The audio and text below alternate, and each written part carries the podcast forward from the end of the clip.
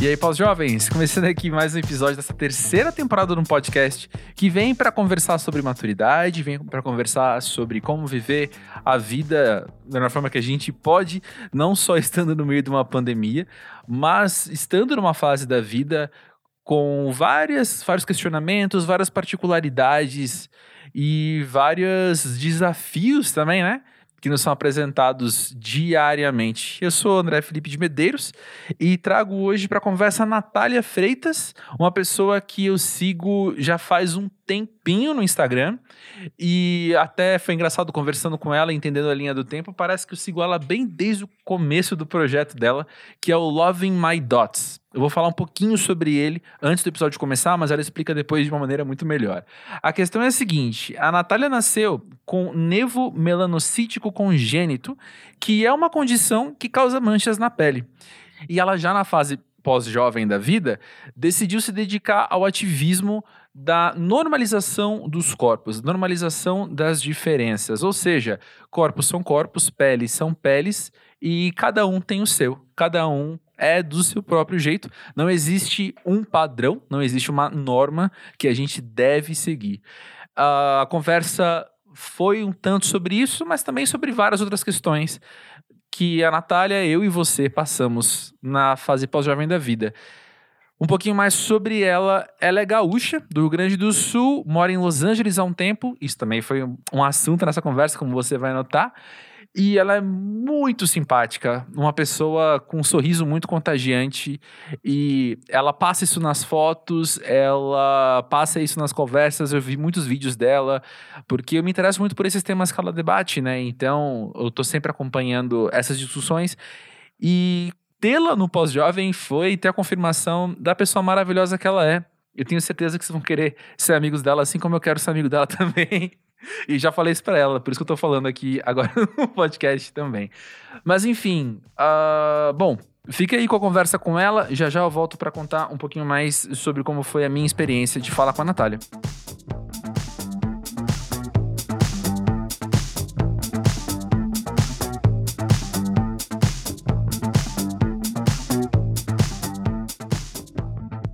Natália, o que para você é ser pós-jovem?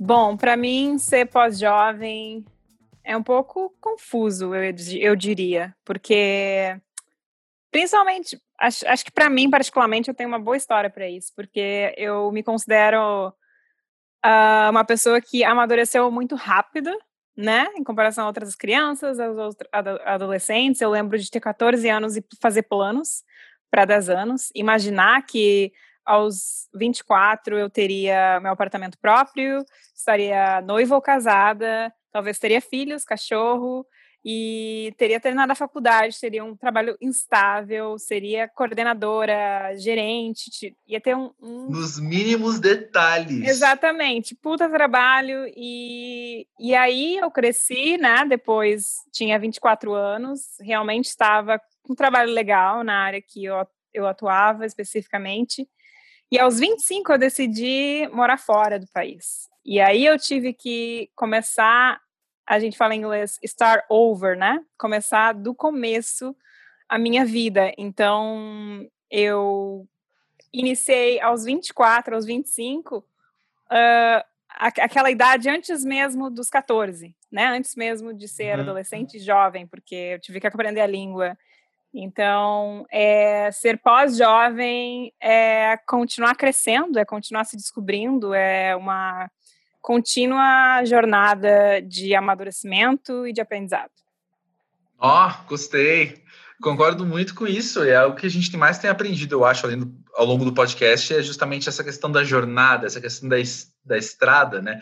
E muito mais, de fato, algo muito contínuo de dia a dia ou de mês a mês, ano a ano, do que você chegar num lugar que você agora está estável e você chegou aqui e a vida agora tem uma cara só. Não, continua mudando e continua acontecendo muita coisa, né? O que é legal, né?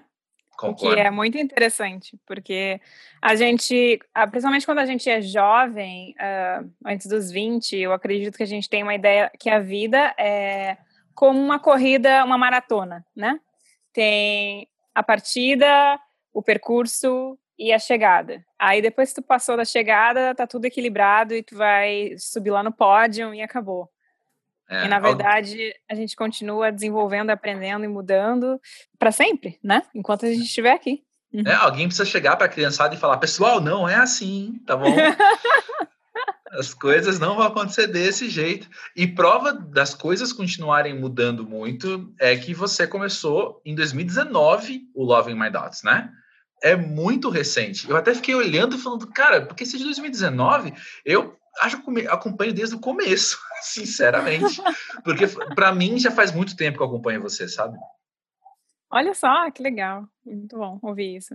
É, é, iniciou oficialmente, foi uma descoberta muito interessante, assim, de realmente decidir contar algo muito pessoal, né, da minha vida, é, a minha história de vida, que eu, né, uh, não entendia que era interessante, que as pessoas gostariam de saber sobre a minha história, uh, continuava seguia desenvolvendo, é, aprendendo inglês, né, melhorando o meu inglês, fazendo outros cursos aqui fora, é, na área que eu né, atuei no Brasil e queria continuar atuando aqui e deixando é publicidade, essa... marketing, né? Marketing, exato. Agora mais focado na, uh, na área dos influenciadores, dos uhum. uh, uh, criadores de conteúdo. É, e deixava a minha história de lado, escondidinha, assim, tá, vamos melhorar o inglês, vamos trabalhar, né, em outras áreas, mas deixa a minha história de lado, ninguém quer saber, porque não é interessante. E aos poucos as oportunidades começaram a acontecer e me mostrando o tempo inteiro que as pessoas queriam escutar, que as pessoas queriam ouvir e, e eu realmente tinha um presente, tenho um presente, que é contar a minha experiência, compartilhar e aprender muito mais, né? Continuar também a minha jornada de aceitação, de aprendizado, de evolução, é, de melhorar ainda mais a minha autoestima, porque não tem é, uma receita de bolo, né? Ela, eu continuo trabalhando nela e eu vou continuar até o final da história, porque é, acho que não tem nenhum momento da, que a gente chega e, e, diz, ah, agora tá tudo certo, eu, eu tenho, me sinto seguro, uh, autossuficiente para qualquer coisa. Isso, é, quem disser isso, acreditem que é mentira.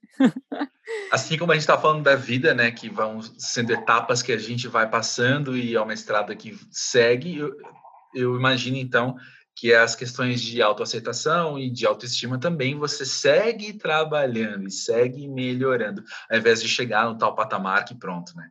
Agora tá tudo bem. Uh -uh, exatamente. Exatamente. E isso, isso cabe para qualquer pessoa, né? É, não uhum. somente no meu caso, que nasci, uh, que é claro que eu sou diferente, né? Eu nasci realmente com uma condição, que eu nasci quando bebê com uma mancha que cobria metade do meu rosto, fiz cirurgias plásticas que me deram cicatrizes.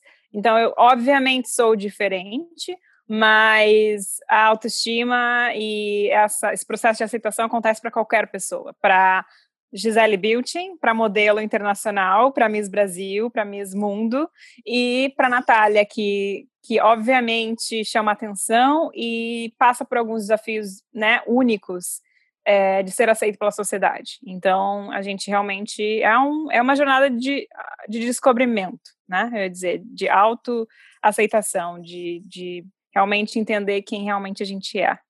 E ficar bem com isso, e aceitar, e a gente fala, né, tu uh, embrace, uhum. tu abraça, uhum. abraça a ti mesmo e entende que tu é assim e tá tudo bem. É, uma coisa que me chama atenção no seu projeto é o próprio nome, que é Loving My Dots. Não é apenas aceitar, não é apenas tolerar, mas é de fato amar uh, aquilo que, usando a palavra que você usou, aquilo que te torna diferente. A ideia do nome, porque além da mancha no rosto, eu tenho sinais no corpo inteiro, que aí eu brinco, né? Eu brinquei com a marca, assim, e chamei de dots, que em inglês são bolinhas, mas são sinais que eu tenho, né? Aí eu fiz uma brincadeira e criei a marca. E, e eu fiz questão de que o nome seja Loving, porque loving está no processo de amar, né? Eu estou amando então, está continuamente uh, no processo de amar e aceitar é, essa minha diferença. entre uhum. outras, que existem diferenças internas e aí vai, né? Não somente aparência física, mas uhum. tudo que nos compõe, né? Que faz a uhum. gente se sentir diferente muitas vezes. E às vezes a gente a gente se vê diferente, nem mesmo as pessoas nos veem, mas é algo que a gente tem que trabalhar na mente. Sim, e eu penso também, ah, olha, você fica sempre muito à vontade para me corrigir, porque eu estou falando aqui as minhas hipóteses, né? Mas é claro que, como é uma vivência que eu não tenho, eu posso estar imaginando alguma coisa errada. Mas a partir do que você conta também, eu vou acompanhando o seu trabalho Instagram e tal, eu fico pensando que, como tem essa questão de ser algo ainda recente, uh, de você estar na revista de você estar com foto desse jeito e tal, eu penso que você também tem um outro processo mental, que é o de acompanhar essas mudanças que você precisa ter, né? Não é não é apenas seguir com seu projeto de autoaceitação, com seus processos de autodescoberta, mas tem um outro lado que chega junto desse falando: escuta aqui, tem mais uma história aqui para você cuidar agora, tá?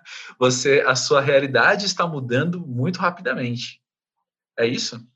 Com certeza. É... Quando eu acredito quando tu aceita, uh, tu decide ir para as mídias sociais, né? Que hoje é o holofote, hoje como não era quando a gente era criança, que era televisão, Sim. rádio, outros meios de comunicação, né? Internet. É, é, é, o, é o canal principal de entretenimento atual. É, então, quando decide estar tá lá nos holofotes, tem a parte boa que tu recebe da audiência, mensagens positivas, uh, tem também as mensagens negativas, pessoas que te criticam, e tem aquela uh, questão interna, porque tu começa. É, é muita informação nova, né? São várias uhum. coisas que tu tem que lidar com as tuas emoções. Ok, quando eu decidi criar o projeto, eu estava, eu me senti preparada, eu estava animada, eu, nossa, eu quero ajudar as pessoas, eu quero me ajudar, mas toda vez que eu invisto e realmente coloco a minha cara tapa e digo sim para todas as oportunidades, uma oportunidade ah, vem outra e outra e outra e as pessoas me descobrem e daqui a pouco eu faço é, uma entrevista para uma, uh, uma newspaper, uh, um jornal britânico, né, que tem circulação mundial e, e alguém me vê naquele jornal. Então, é assim, quando tu, tu decide se expor, é, é muito bom, né, mas a, a chance de daquilo crescer, tu tem que estar preparado emocionalmente, né? Porque parece tudo Sim. lindo, positivo. Quem não quer estar na capa da Mary Claire, né? Que eu uhum. estava em fevereiro na Mary Claire de, do México. Aquilo é, parecia que não era nem real, parecia que tinha sido uma montagem, assim, alguém recortou minha foto, colou na revista, e, e é, essa é uma revista falsa, não é possível, que é a revista sobre autoestima do mês, que era uma, um assunto especial da, de fevereiro, e eles só uh, convidaram a, a modelos, a fotógrafas, artistas, escritoras que falam sobre autoestima e autoaceitação do mundo inteiro. E eu fui incluída. E internamente o caderno Beleza, eu fui a capa. Uau! Então, é, é saber lidar né, com o teu Uh, auto, uh, teu processo de autoaceitação uh, por detrás das cortinas, né?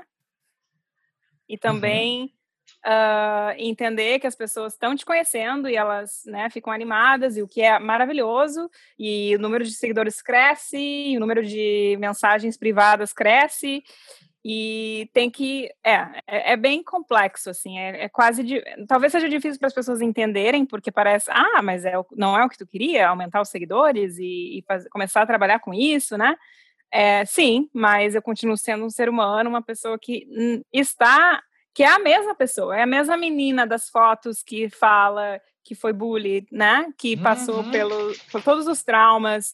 É, existem coisas que eu ainda trabalho, faço terapia, uhum. leio livros, né? Uhum. Então, por isso que eu faço muita questão sempre de deixar claro no meu conteúdo é, que eu não encontrei a resposta e acabou. Né? Por isso que eu falo, uh, eu falo que eu tenho o real talk, né? Eu falo uhum. a verdade. Quando eu não estou bem, eu não posto. É, se as coisas estão legais, realmente tu tá vendo ali. Eu não conto tudo, né? Eu acho que todo mundo tem uma certa privacidade da sua intimidade, mas é, eu tento mostrar para as pessoas, porque talvez seria até meio frustrante, né? Se as pessoas me vissem e entendessem, nossa, mas se ela consegue, eu vou conseguir também, porque ela tá aí 100%, mesmo tendo nascido dessa forma. Mas eu tento explicar que o processo é contínuo, a dedicação também, e cada um tem o seu tempo, que a gente tem que ser uh, bondoso, né, com a gente mesmo, uhum. aceitar o nosso processo, aceitar que o nosso processo é diferente do outro e, e, e ter uma jornada, uh, investir nisso constantemente, né? Uhum. Sabe que quanto mais eu leio sobre o assunto, quanto mais eu vejo entrevista ou os podcasts, parece que eu vou percebendo que o poço é mais fundo do que eu achava, porque tudo bem, a gente, pós-jovem, trinta e tantos anos, a gente começa a olhar e falar, não, é verdade, as pessoas têm suas questões de autoestima, têm as questões de aceita autoaceitação, que, que é uma coisa que vale para todo mundo, toda a população vai passar por isso. Só que, então, começa a conhecer o que você está dizendo. Aí eu vou ouvir outra pessoa de outro movimento similar ao seu falando. E aí, de repente, eu estou precisando refletir sobre a representatividade na mídia que os corpos diferentes vão ter, porque então o que, que isso está me educando enquanto consumidor de informação sobre o que eu entendo que é um corpo. Então, assim, eu vou percebendo que o poço vai ficando cada vez mais fundo, sabe? Você vai cavando e vai vindo mais, mais reflexão. E, enfim, eu penso que você que está dedicando tanto do seu tempo para isso, passa por essa sensação assim de tipo, gente, tem muito mais. Nossa, tem mais ainda. Nossa, tem mais coisa ainda para conversar e para descobrir e, enfim, para expor, para educar, não sei, eu já nem sei que verbo usar. é assim. Muito muito interessante isso que está trazendo, porque é, uma, é um sentimento constante que eu tenho. É quase assim, quando a gente não fala sobre o assunto, né, a gente talvez nem saiba que ele existe primeiro, e depois uhum. quando a gente uhum. sabe que ele existe, talvez uh, eu poderia comparar com o racismo, que eu sei que é diferente, mas é uhum. é algo assim que a gente ah, não é falado, então não tá, a gente não tá, tem um senso crítico para aquilo, né? Mas uhum. no momento, porque a gente ignora, né? A gente ignora é. e diz, ah, isso não, eu não tô vendo. Ou a gente, eu é... e você, que somos brancos, criados como brancos, né? Exatamente, uhum. com, com, certeza, exatamente. É, e aí, no momento que começa a, a, ver a situação de uma forma diferente, ver que ela existe, tu começa, opa, mas teu cérebro, começa a analisar, começa a analisar a história inteira da tua vida, da, do que tu vem consumindo, é, da representatividade, dos brinquedos que tu brincava quando era pequena, uhum. das meninas, as bonecas, né, as Barbies, sempre altas, magras, dos olhos azuis, loiras, brancas. E é, eu acho que principalmente ano passado, quando eu estava me preparando para o evento South by Southwest, uhum. que é, para quem não é familiar sobre o, sobre o evento, é um evento que acontece desde 1986, uh, que cobre desde é um festival de música, festival de entretenimento, vão celebridades e pessoas do mundo inteiro.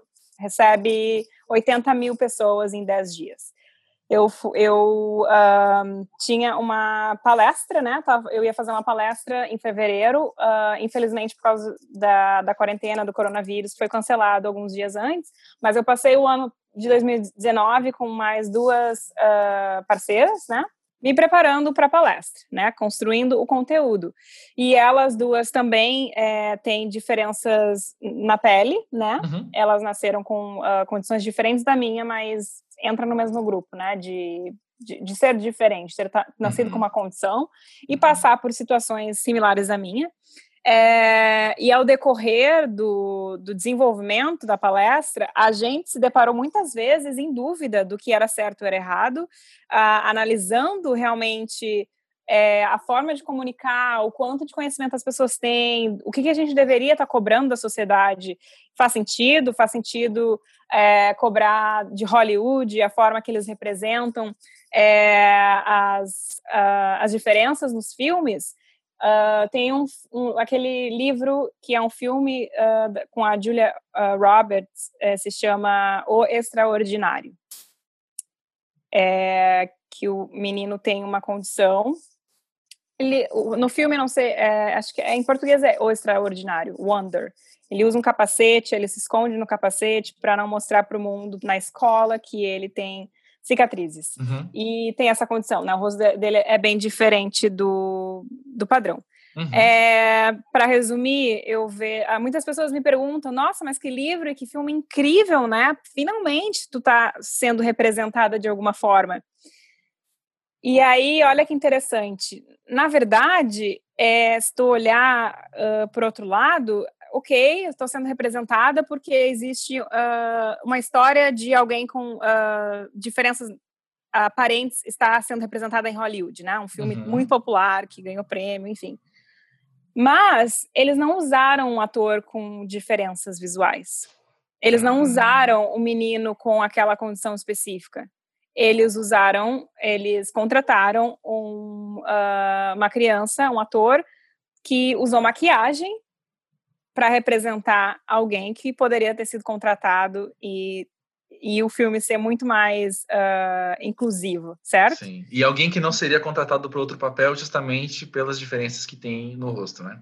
Exatamente. Daí, quando a oportunidade surge, tá realmente contando a história de alguém com aquele tipo de, de condição, né, de síndrome, uhum. a gente vai lá e maquia é nada contra né, os atores que foram escolhidos, o talento deles, mas uhum. quando a gente podia ter dado a oportunidade para alguém uh, com aquela síndrome específica, a gente não deu. Então, uh, como tu disse, o pensamento é muito mais longo do que. Uh, o que é incrível também, né? É uma evolução. A gente está.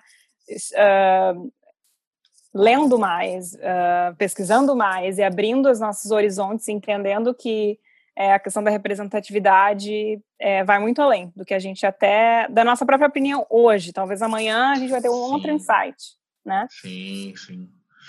Pois é, e você citou essas duas parceiras de trabalho com você nesse projeto, e essa é uma coisa que eu estava pensando de te perguntar também, porque quando você está indo a um congresso, indo a uma conferência, você fala e você vai a um painel e você está ali e tal, tal, você não está apenas falando mas tem pessoas do seu lado e você também está ouvindo. E eu penso que mesmo não nessa situação, quando você se coloca em evidência, outras pessoas se conectam a você e respondem falando eu também ou essa é minha, essa é minha história, esse sou eu.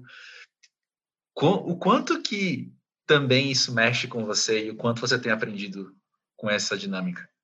Uh, eu acho que a primeira, o primeiro congresso que eu fui é, foi o marco do meu foi o marco de eu realmente me sentir uh, confiante o suficiente em entender que existia um, uma, um propósito que as pessoas queriam escutar a minha história que uhum. foi em 2018 é numa conferência de pessoas com a minha condição específica que é muito rara uhum. É, um bebê nasce entre 500 e 500 mil bebês, só um nasce com a minha condição no mundo. Uhum. É muito raro, né? É. Então, nessa conferência tinha ah, cerca de 100 pessoas com nevos, né? Que é o nome da, da, da mancha de nascença, do sinal. Uhum. É, os, as outras pessoas eram familiares, enfim mas eu fui lá e participei por quatro dias em Chicago de várias atividades, palestras com médicos, é, algumas outras mais uh, dinâmicas de grupo, passeios. E foi muito interessante conhecer a história dessas, dessas pessoas e conhecer pessoas incríveis, com trabalhos, assim, né, super bem sucedida profissionalmente, de outros países, fora dos Estados Unidos também, da Europa uh, com um brilho, uma aparência, assim, de que realmente elas são muito confiantes. E aí, entre as nossas reuniões, que a gente realmente se sensibilizava e ficava vulnerável e contava, né, realmente é, as histórias pessoais de relacionamento, de ter vergonha, de ser aquilo, de nunca ter é, tido um relacionamento sério e, e já uhum. ter e, e, ter tipo 30 e poucos anos. E quando eu vi né, essa diferença, eu me senti tocada e realmente tu entende, quando tu, faz parte de uma comunidade, né, tu entende que é, existem outras histórias, é, tu se sente mais acolhido, é, as coisas podem, não são tão difíceis talvez para ti, e se de alguma forma tu pode ajudar é, a inspirar as pessoas e apoiar elas e também ser inspirada, acho que é, uma da, é um dos passos aí para realmente é, superar as dificuldades. Uhum. E nesse processo de um ano e pouco para cá, desde que você começou o Loving My Dots, você consegue dizer o que, que você aprendeu sobre você? Ela regalou Uau. os olhos, gente. É. Tem, tem, tempo aí, dá pra gente é, é como eu, eu falei, é complicado é, dizer algumas coisas, né? Talvez uhum. acho que eu vou dar alguns exemplos e aí a gente meio que entende.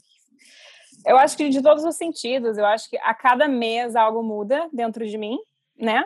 É uma coisa que eu, que eu defini quando eu iniciei o projeto lá em 2019, em janeiro, foi tudo que todas as oportunidades que acontecerem, eu vou dizer sim para a oportunidade.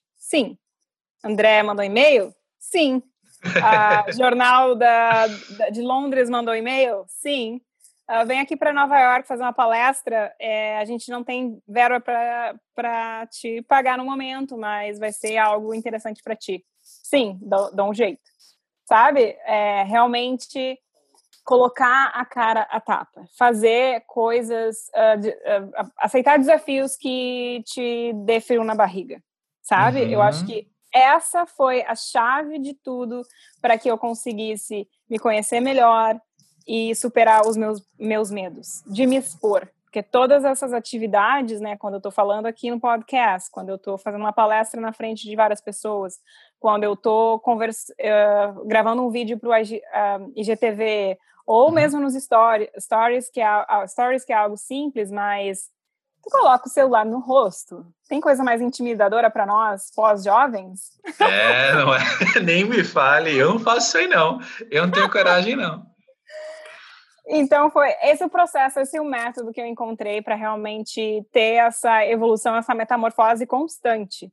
Porque uhum. olhando para trás, foi depois desse evento, 2018, é, em outubro, foi a primeira vez que eu realmente me expus e contei minha história online. Eu fiz um takeover para um Instagram de, de empoderamento feminino. E eu usei o Instagram deles, né? Eu take over o Instagram deles por um dia inteiro. E uhum. contei a minha história. E fiz essa, essa, uh, esse broadcast uh, casual, espontâneo, que é fazer os stories, dizer: Oi, tudo bem? Eu sou a Natália. E acho que, né, respondendo a tua pergunta, que eu estendi bastante, mas respondendo a tua pergunta, que eu mais. É, o que eu aprendi de mais importante é ser eu mesma. Uhum.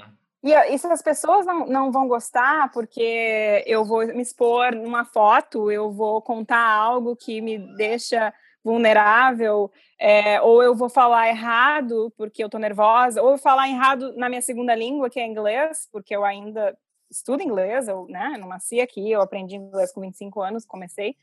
É, tentar. Eu estou no processo, acho que é a coisa mais importante, de não me importar tanto o quanto as pessoas vão pensar. Porque eu sou, eu sou o que eu tenho para entregar é, é, é, isso aqui, é essa conversa, é, é, a forma que a minha aparência é essa, a foto é aquela, não tem como mudar, não tem como nascer de novo. Sou eu uhum. assim, com cicatrizes, com manchas, e o mais importante é eu me aceitar, porque eu tenho certeza que se eu uh, mostrar para as pessoas que eu me aceito, me sentir assim de coração, as pessoas vão me ver de uma forma diferente sabe? Isso vem de dentro para fora. Então, acho que isso foi a, o que é o aprendizado constante, que não acabou ainda, uhum. mas isso é o, é o maior foco de toda essa transformação.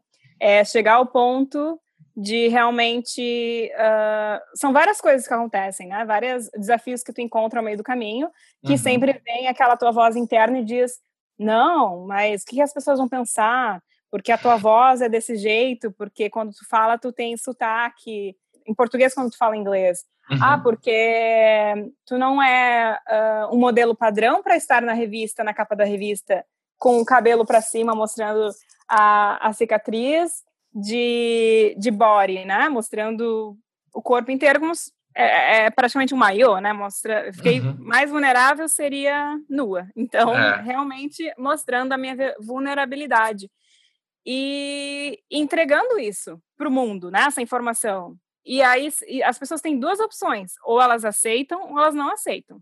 Uhum. É isso aí. Uhum. Mas o mais importante é a gente se aceitar. E a uhum. gente se uhum. importar com aquilo que a gente sente, não o externo. Sim, eu pensei em duas coisas enquanto você estava falando isso agora, que a primeira é um, uma dinâmica que eu percebo muito nos pós-jovens, que é quando a gente se confronta com isso de, ai, mas é, eu posso desagradar as pessoas fazendo tal atitude, fazendo tal, enfim, tal coisa, é pensar, mas quais pessoas que vão ser desagradadas por isso?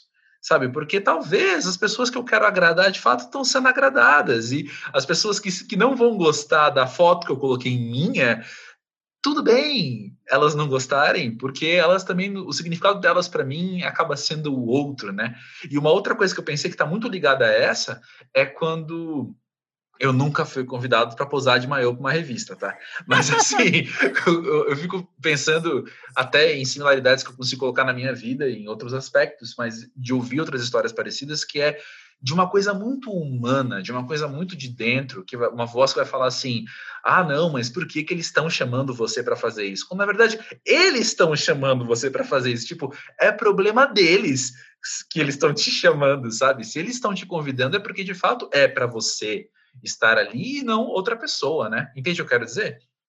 Sim, com certeza, porque uh, geralmente a gente é, somos as primeiras pessoas a nos a, a julgar, fazer é. a, algum julgamento, né? É. Ah, mas eu não sou boa o suficiente para passar nessa processo de seleção para a revista uhum. ou para o trabalho ou, né, sei lá, porque eu sou assim, eu sou assada, meu corpo, é meu quadril, meu nariz, meu cabelo, ah, porque aquela pessoa é melhor do que eu a gente é o primeiro uh, nos boicotar, certo? Isso, perfeito. Vejo isso mesmo. E tem e, e, eu penso de novo assim, me projetando nas suas palavras. Às vezes isso vale também para além de coisas de aparência, por exemplo, porque às vezes me chamam para dar uma entrevista, me chamam, me pedem para eu escrever um texto. Eu falo, gente, não, não sou eu. Eles convidaram a pessoa errada. Só que, na verdade, eles convidaram a pessoa que eles queriam convidar, que no fim das contas pelos motivos deles, era eu. eu então, o que, que eu estou julgando? Eu estou boicotando, eu estou boicotando a mim, sim, mas cabe a mim julgar a escolha deles quando eles me convidam, sabe? No fim, por algum motivo, era o que eles, a, a, era o que eles queriam. E eu também estou desse lado, porque acontece de eu chamar às vezes alguém para o pós-jovem e a pessoa falar, mas por que eu? Mas eu, o que, que eu vou falar? E quando, na verdade, é claro que eu quero ter você aqui, sabe? Eu sei por que, que eu quero ter você aqui. E, e sempre vale a pena. então, eu penso que isso é, é, é, é, de fato, enfim, é legal ouvir a sua experiência nisso, porque a gente pode se conectar também, cada um em seu próprio universo, sua vivência pós-jovem, né? Muito legal. Obrigada. E nessas. Ah, eu que agradeço. Nessas, nessas conexões que você estabelece também com, com pessoas que não compartilham a mesma história que você, você consegue dizer também no que, que você mais tem aprendido com elas? Por que eu estou perguntando isso? Porque quando você vai para um evento de empoderamento feminino, é, eu penso que você está sendo, está recebendo uma diversidade de histórias muito grande, diferente das suas também, né? E uhum. você tem conseguido identificar na sua, no seu momento pós-jovem, quais são as histórias que têm mexido mais com você? Com certeza. Eu acho que uh, algo que eu aprendi, né, mais um, um tópico aí para lembrar aqui, que eu aprendi que a gente nunca realmente sabe é, o qual é a história completa daquela pessoa, né? Então, primeiramente, é, acho que no início eu tinha essa impressão de que nossa, aconteceu tudo isso comigo, então aquela pessoa que fisicamente é o padrão de beleza uhum. e mora em tal lugar e tem tal condição, condições de vida e oportunidades, ela não tem nem direito de reclamar, porque não, né? Eu acho, hoje eu consigo colocar todo mundo num mesmo pacote e entender que é, na verdade, não, de, não cabe a mim avaliar as histórias das pessoas e entender se é difícil ou não para ela e o quanto é, é se eu estou lidando melhor com a minha história, que talvez tenha sido mais desafiadora do que o outro. Na verdade, uhum. é como a gente especificamente lida, como eu lido com a minha história, como tu lida com a tua história. Talvez realmente a história, a minha história seja mais desafiadora, mas o que importa é como a gente lida com isso, né? Então, verdade É, para mim, eu verifico, eu vejo as histórias como um todo, né? Como era antes, o quanto a pessoa está investindo. Talvez a pessoa tem 40, mais velha do que eu, e agora ela está uh, despertando e realmente uh, enfrentando uh, os desafios, né? E, sua, e aquelas questões que ela colocou embaixo do tapete por anos, e agora ela está se descobrindo, agora ela está contando a história dela, dela ou fazendo tratamento, indo na terapia, é, não sei, acho que não importa. Eu me inspiro com todo mundo, acho que todo mundo tem algo para realmente me ensinar. É, eu tento responder todas as mensagens sempre, realmente ler né, o que as pessoas escrevem uh, e, e, tentar e responder os comentários, porque eu acho que não dá para é, considerar que a pessoa está passando por menos dificuldades que tu, porque a gente não sabe o que está realmente dentro, né? A, qual é a é. saúde mental, o que afeta, onde a pessoa uh, vive, qual é, qual é a história dela realmente, né? Porque a gente também não compartilha tudo. Então, uhum. é, eu acho que eu, eu sempre digo isso que no meu Instagram, né, quando as pessoas mandam as mensagens impressionadas e felizes, e eu. Não, é muito amor que eu recebo, é, é muito legal. Mas eu sempre falo que é 50% a 50%, sabe? O quanto eu é, entrego, né? Porque produzir conteúdo leva tempo, escrever, produzir foto, vídeo, o que seja, é um tempo meu. Eu faço isso com muito amor e, e é real, né? E isso me ajuda. Mas quando eu, eu escuto a resposta, né? Seja por um comentário, por uma resposta no, na, no privado, ou a pessoa compartilha, é, isso não tem preço. É realmente eu estou aprendendo, eu estou recebendo algo de presente não ao contrário, sabe? É, isso oscila, mas eu diria que é que eu aprendo tanto com quanto eu inspiro. Excelente, excelente. E o que você está contando também, ou ao menos o que eu estou ouvindo do que você está contando, o que eu estou interpretando, é que o valor das pessoas é algo que a gente vai moldando também, assim. Eu não estou falando na história individual, eu estou pensando no conceito. O valor das pessoas é algo que ao longo da vida a gente vai entendendo o que significa, né? O que significa o que cada um tem para acrescentar e o tamanho também das dores, né? Com certeza. E aí vai de encontro com aquela outra questão da representatividade, o quanto a gente está abrindo a nossa cabeça para entender que as coisas são, são, muito maiores do que a gente imagina.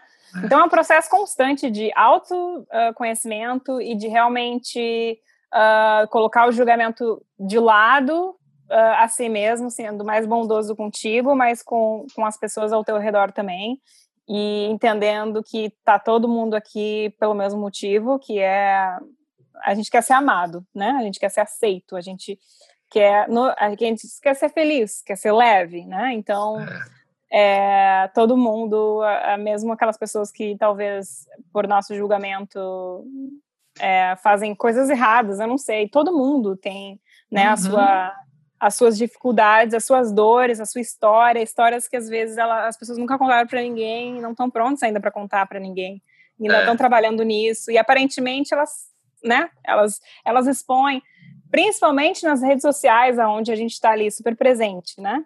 É, a uhum. gente vê uhum. muita foto, conteúdo incrível, poses maravilhosas, corpos, é, roupas, marcas, e é muito difícil, de, às vezes, até acessar né, essa, essa uh, espaço da verdade, o que realmente está acontecendo na vida das pessoas.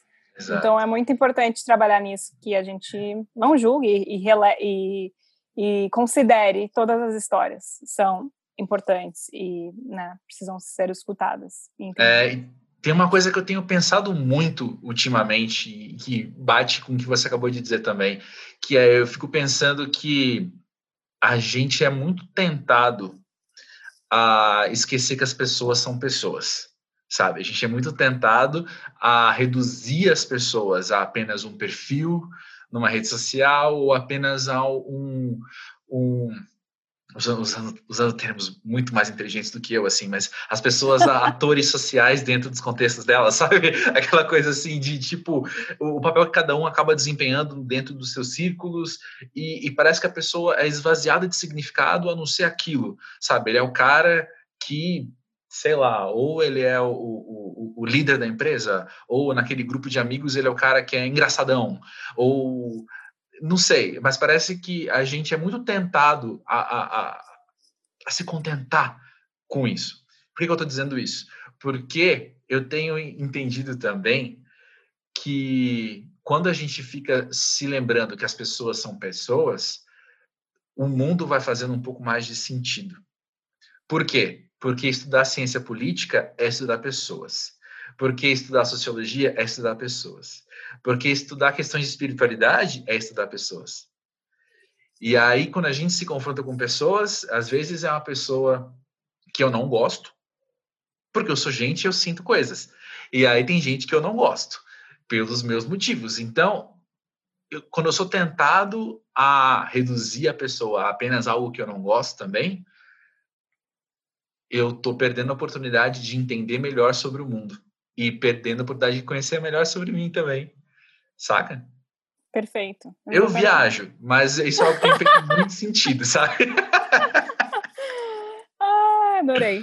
Não, viagem certa aí. Eu concordo e acredito que além da questão de se conhecer, é, conhecer mesmo com aquele cara, né, que seja alguém que tu conhece ou não, alguém, uma celebridade, um político, não sei, uhum. uh, de aprender com os erros, os erros das pessoas, né, com a, a, muito mais do que aquela informação, porque a gente é, acho que é natural do ser humano criar, é, julgar e coletar essas informações que a gente tem e criar um estereótipo, porque é a informação que eu tenho, é o que eu estou uhum. vendo, eu não sei mais do que isso.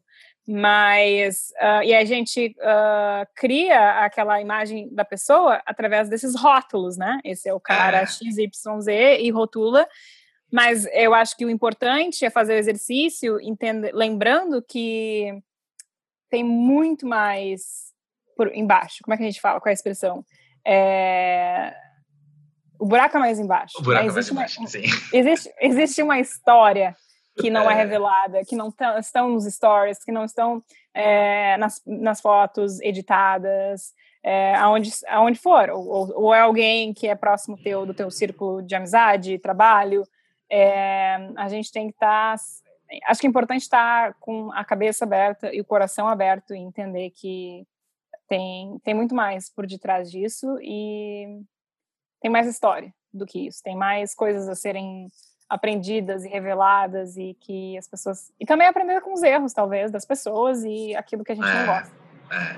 Por falar em diferenças e conviver com pessoas diferentes e tal, o processo de adaptação a uma outra cultura, a uma outra cidade, uh, ele outro país, né? Ele também é algo que você tem notado como contínuo, como a gente estava falando lá no começo da conversa, ou ele talvez, sei lá, ele seja um pouco mais prático, talvez. Não sei porque eu nunca passei por isso, por isso estou perguntando desse jeito. Tá. É, eu acho que começa a ficar mais fácil, né? Porque as principais ferramentas eu, hoje eu tenho, que é a comunicação, né? Hoje uhum. eu entendo uh, como a, a cultura com, uh, acontece, eu tenho mais é, conexão, né? Eu, eu tenho Uh, eu entendo, eu, eu me comporto de uma forma quando eu estou lidando com as pessoas da cultura americana, uhum. é, falando inglês, eu sou uma pessoa um pouco diferente, porque eu estou me adaptando àquele uh, nicho, né? Uhum. E quando eu volto pro, a falar com amigos brasileiros que moram aqui, eu também né, me adapto a esse grupo. Quando eu vou para o Brasil visitar, eu me adapto àquele grupo, porque muda conforme o lugar, né? Mesmo sendo a é. mesma cultura é, o processo é contínuo e vai sempre uh, haver novidades, seja de comunicação na língua, vocabulário, expressões, é, atitudes. É, tem, às vezes a gente se surpreende, poxa, eu estou aqui há oito anos e eu nunca ouvi falar essa expressão, essa palavra, como assim? Como é que fala? Que palavra é essa? E aí tu pensa, gente, quando eu acho que eu estou fluente, que eu já aprendi tudo, não, o que é muito uh, encantador. Eu, eu, eu, assim, no início foi frustrante, foi difícil, é assim, acho que se eu soubesse que ia ser tão difícil, talvez eu não teria tentado, sabe? Quase isso. Sim. Não recomendaria. é, foi muito complicado, porque diferente de várias pessoas, eu realmente não falava inglês mesmo. Eu sabia as hum. cores, os números, né? Nunca fui uhum. interessada. Sempre. Alguma letra de música? Não, eu, eu, sempre optei por eu sempre optei por espanhol no vestibular ou nas provas. Sei nunca fui uh, interessada em línguas na, dos filmes americanos, enfim. É, então foi bem difícil no começo, eu diria, mas isso fez eu aprender tanto, né? Nossa. A entender aquela questão que a gente recém falou sobre outro assunto, mas que vem aí também, é de, de aceitar né, as diferenças, uhum. De adap se, se, adaptar, entender que as pessoas são diferentes e se permitir a viver com o imprevisível, né? Uhum. Estar aberto, estar aberto, né? Inflexível. É, então, sim, a mudança é constante, é bem desafiador. É começar de novo, né? Ser alfabetizado, começar de novo em questão da tua carreira, relacionamentos, grupos de uh, amigos, é, aprender a dirigir, aprender a, o, que o lado da calçada que dá para dobrar direi na direita com ver, sinal vermelho o que não dá no Brasil. Se... É. São coisas muito, muito simples, muito simples que. Mas é com certeza desafiador. E o, é. e, e o retorno disso é, vale muito a pena. Oh, e acho que a mentalidade dessa adaptação ajuda aquele processo que a gente falou lá atrás também, sabe? Da gente ser sempre tentado a achar que agora acabou, agora acabou, agora eu tô bem, agora não preciso mais porque já tenho, porque eu já tenho 22 anos, né? Eu já tenho 25 anos, não preciso de mais nada. E aí é chegar aos 35 falando, não, eu tenho só 35, eu ainda preciso me adaptar com muita coisa na vida, eu ainda preciso, né? Correr com muita coisa. Ou eu só tenho 50 anos, ou tenho 65. Exato. Minha mãe tem 62 e a gente, ela é super jovial, assim, né? A mentalidade, ela é uma pessoa muito é, pra frente, e, uhum. enfim, open, né? Cabeça aberta. E a gente conversa e eu trago para ela as coisas que eu tenho aprendido. E mãe, vê isso, olha só, é diferente. A gente sempre pensou sobre isso, a gente debate muito, né? Conversa. Uhum. E ela, eu estou aprendendo. Eu acabei de aprender agora, eu tenho 62 e tu tem 33 e a gente vai continuar e não é incrível, não é muito mais Nossa. interessante pensar que a vida não tem uma, uma é, timeline, né? Não pois existe é. uma agenda. É. é. muito mais leve se tu aceita essa a possibilidade de não existir uma, uma agenda. E, e, e, eu não sei uh, como tu foi criado, mas eu, sendo né, de Porto Alegre, do Sul, nasci nos anos 80, fui criada nos anos 90, 2000 é, sempre entendi, fui educada daquela forma que a gente tinha uma agenda, é, dizendo, ou uh, tu tem tal idade, tu vai para o ensino médio, aí tu faz vestibular, aí tu vai para federal, ou tu vai para paga, e aí tu vai conseguir um trabalho. E aí é, que, vai... é o que aos 14 anos você escreveu também, né? É exatamente Exatamente. Uhum tradicional, mas dá tudo certo. A vida ser uma história que tu vai escrever ou uma, é, uma máquina, né? Não, é. não existe contratempo no meio do caminho, não é real. Você não e muda não é, de ideia. Não, e não é muito mais incrível, eu posso dizer é. por mim pessoalmente, porque a minha vida que eu planejei aos 14 era muito mais. Não era tão animada e desafiadora quanto a real, a que aconteceu, né? Uhum. Quando que a Natália, de 14 anos, ia pensar que um dia fala inglês, aquela língua que ela nunca nem tocou, que ela nunca nem pensou. Ou que Quando... tá na capa da Marie Claire. Meu México. Deus, que... é. ainda agora eu não, eu não acredito que eu tô lá. Não caiu a ficha. Não caiu a ficha, que é a montagem. É... Então, se a gente pensar dessa forma otimista, é muito mais interessante se a gente aceitar que sendo pós-jovem ou, né, sendo uhum enquanto jovem, entender que mesmo depois de ser pós-jovem, uhum. a vida não tem limites e que realmente tá tudo bem não casar e ter filhos uhum. para a mulher, né? Que as mulheres também têm essa, essa agenda, né? Essas, essas, essas, datas, eu vou noivar, eu vou casar, até conhecer a família, né? Tem aquela piada, até noivar, casar, até conhecer todo mundo e aí ter filha, tem, tem o segundo filho, porque não vai ter só um, né? Então, é. enfim, é muito cansativo, gente. Eu acho que é, na verdade, é muito mais positivo se a gente aceitar as coisas, continuar tentando, né? Fazer uhum. o seu uhum. melhor e entender que acontece muito mais fluência a vida se a gente, né, aceita que as coisas uhum. têm um curso natural. É, e eu já falei isso umas 30 vezes aqui no Pós-Jovem, eu vou continuar repetindo porque é importante. Porque, mas assim, eu, eu também tenho entendido cada vez mais que a vida talvez se esforce para a gente não estar curioso, para a gente não estar aberto, sabe? Parece que tudo ao nosso redor vai sempre querer falar, agora você sossega aí, fica quieto e só cumpre o seu papel esperado pela sociedade, que é de, sei lá, fazer dinheiro e acabou. É, e eu penso que vem de nós, então, buscar essa predisposição de falar, mas espera, eu tenho muito que aprender, mas espera aí, eu quero fazer uma coisa nova, mas espera aí, eu quero ser desafiado, sabe? Porque eu quero ter 50, 60, 70, 80 anos com essa vontade de aprender e com essa aversão a, a, a, me contentar só com o que eu tenho. Porque olha o tamanho do mundo, olha o tamanho da existência. Como é que eu vou só olhar para a minha experiência e falar, ah, tá bom já, gente. Tá bom já. Sendo que tem tanta coisa para eu aprender, tanta coisa para eu experimentar e conhecer. E, e, e, mesmo assim, é claro que no meio disso tudo vai ter as coisas que eu discordo, vai ter as coisas que eu, que eu considero ruins, inclusive. E aí, mas é importante eu conhecer. E justamente para, enfim, processar o mundo que está, né, digerir o que o mundo é de verdade, o que a vida é de verdade, não só o que eu criar dentro da minha casa. Com certeza. Se permitir a viver isso, né? Porque eu acho que é natural que a gente siga esse padrão, porque é muito mais confortável, né? Uhum. É mais fácil a gente imaginar que vai para o ensino médio, para a faculdade, vai ter um trabalho, vai ter namorado, namorada, vai ter, vai casar vai ter filho, vai ter o um cachorro e vai comprar apartamento.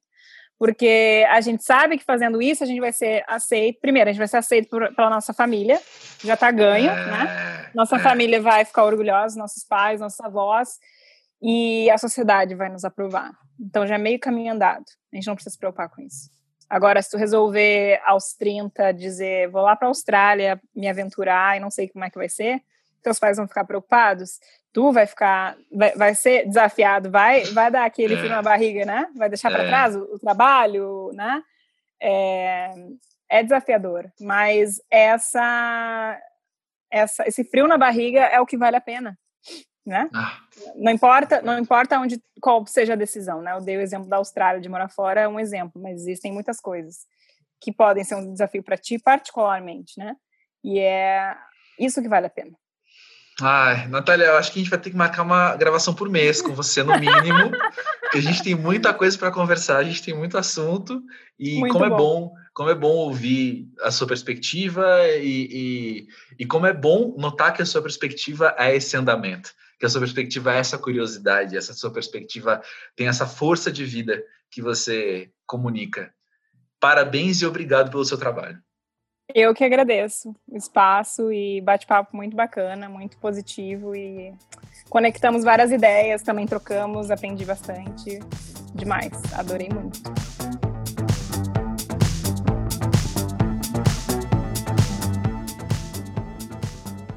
Sabe que teve essa frase que bateu muito em mim numa entrevista recentemente, né? Que o cara falou: você vem ao mundo em um só corpo, sabe? Você tem, tipo, uma oportunidade de vir ao mundo em um corpo e vão tentar te dizer que você veio no corpo errado. Essa frase, ela é super simples, mas é uma verdade muito profunda que tem batido em mim de uma maneira muito complexa também, assim. Acho que ao passar do tempo, faz, sei lá, um, um mês e pouco que eu ouvi isso, e ao passar das semanas eu tenho pensado bastante nisso, assim, como é que como é que eu posso julgar o meu corpo ser errado? Como é que eu posso falar que o corpo que eu tenho é, não era para ser do jeito que ele é? Uh, ainda mais quando são coisas que fogem do meu controle, que fogem das minhas escolhas.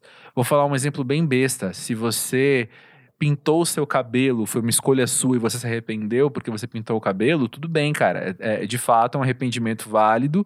Foi talvez a atitude errada que você teve porque não era o que você. Não era o resultado que você queria, que você esperava. Beleza, mas e as coisas que você não escolhe? E as coisas que são próprias do seu corpo, né? Que direito que a gente tem de olhar para ele e, e, e falar que ele tá errado, que ele é errado? Que, que rolê estranho, né? Que rolê estranho. É uma mentalidade que uh, a gente sabe, a indústria lucra muito com isso, mas só faz mal pra gente. é muito louco pensar também que a gente às vezes chega nessa fase de vida de ter, sei lá quantos anos você tem, mas de você já ter um repertório, ter uma bagagem, inclusive saber discorrer sobre esse assunto em terceira pessoa. Mas quando é que a gente trai pra, traz pra gente? Quando é que a gente fala, não, isso na minha vida também pode ser diferente? Para mim não é fácil.